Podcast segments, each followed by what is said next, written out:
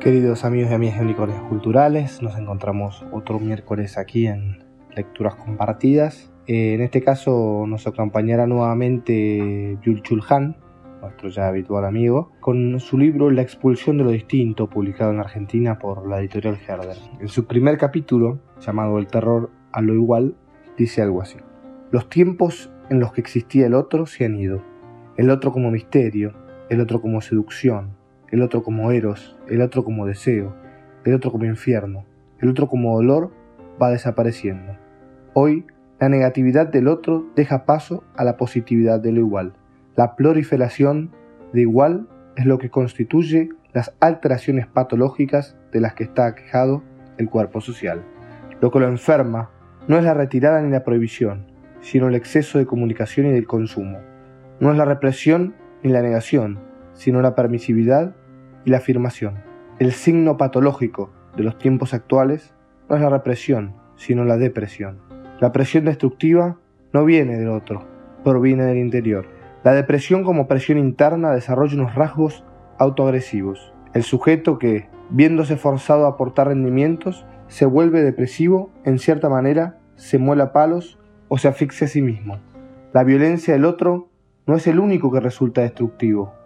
La expulsión de lo distinto pone en marcha un proceso destructivo totalmente diferente, la autodestrucción. En general, impera la dialéctica de la violencia. Un sistema que rechaza la negatividad de lo distinto desarrolla rasgos autodestructivos.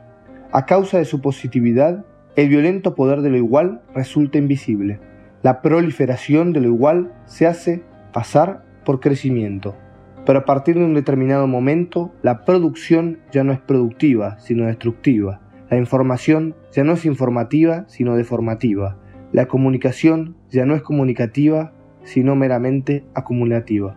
Hoy, la propia percepción asume la frontera de atracones de series. Eso designa el consumo de videos y películas sin ninguna limitación temporal.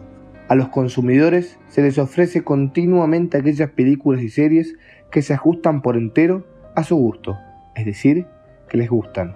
Se los ceba como ganado de consumo, con lo que siempre vuelve a resultar igual. Los atracones de series se pueden generalizar declarándolos del modo, el modo actual de percepción. La proliferación de lo igual no es carcinomatosa, sino comatosa. No topa con ninguna defensa inmunológica. Uno se queda mirando la pantalla como un pasmado hasta perder la conciencia. Lo que provoca la infección es la negatividad de lo distinto, que penetra en una misidad causando la formación de anticuerpos. El infarto, por el contrario, se explica en función del exceso de lo igual, de la obesidad del sistema. No es infeccioso, sino adiposo. No se generan anticuerpos contra la grasa. Ninguna defensa inmunológica puede impedir la proliferación de lo igual. La negatividad de lo distinto da forma y medida a una misidad, sin aquella se produce una proliferación de lo igual. Lo mismo no es idéntico al igual, siempre parece emparejado a lo distinto. Por el contrario, lo igual carece de contrincante dialéctico, que lo limitaría y le daría forma. Crece convirtiéndolo en una masa forma. Bueno, este pequeño extracto de, este libro, muy chiquito también, de unas 117 páginas, que es lo que nos tiene acostumbrado Will Chulhan, ¿no? Pequeños ensayos que tratan distintos temas de una forma sumamente cargada, sumamente profunda, pero sumamente sintética, que a veces se puede volver un poco tediosa, pero que bueno, en esta oportunidad nos habla de, de este peligro, ¿no? de estar cayendo gracias a la globalización o producto de la globalización en una misidad, en una igualdad, somos todos iguales, somos todos homogéneos y no hay lugar a lo distinto. Entonces, por ahí espero que este libro, si algo les pueda despertar, es la conciencia de lo distinto y la búsqueda de lo distinto, la búsqueda del otro, la búsqueda de lo diverso.